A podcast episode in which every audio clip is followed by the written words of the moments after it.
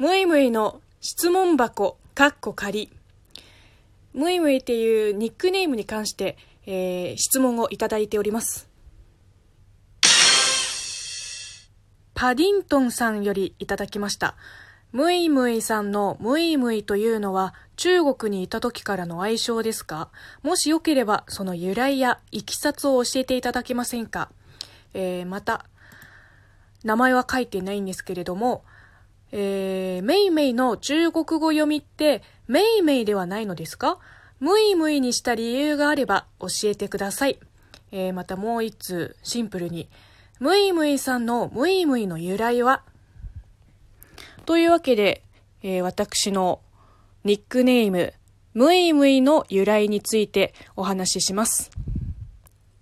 このムイムイっていうニックネームは、北京にいた頃、日系企業に勤めてた時代につけられたニックネームで、その会社に入った当初は、メイメイ、メイメイって呼ばれてたんですけど、ある日ね、あの、ある日突然、同僚が急に、ムイムイって呼び出したの。理由聞いたら、あの、まあ、メイメイメイメイって呼んでいるうちに、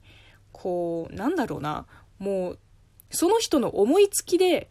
メイメイからモイモイになっちゃったの。で、そのモイモイっていう音を、えっと、文字起こし、文字起こしすると、ムイムイっていうことで、まあ、広まっていって、その時の会社は、日本の、まあ、劇団とかアーティストさんを招致して、えっ、と、北京でイベントを、イベントを、まあ、開く会社だったので、で、ゲストさんがいらっしゃる時に、えっ、と、まあ、うちのチームの、えー、アニオタのムイムイですってよく紹介されてて、それでだんだん定着していて、まあ、自分からも、あの、ムイムイですって名乗るようになった。で、実はですね、えっ、ー、と、通訳とか、MC とかの仕事の現場に行くと、ムイムイじゃなくて、梅って名乗ってるので、えー、なので私のこのムイムイっていうあだ名を知らない、えー、仕事仲間もいます、普通に。まあ、ぽーちゃんのチャンネルでは、まあ、ムイムイっていう名前を使ってます。そうですね。今後は多分、ムイムイも、梅も、この2つの呼び名はどっちも使う予定なので、まあ、どっかで見かけたら、えっ、ー、と、こんなこともやってるんだなって、あの、応援してください。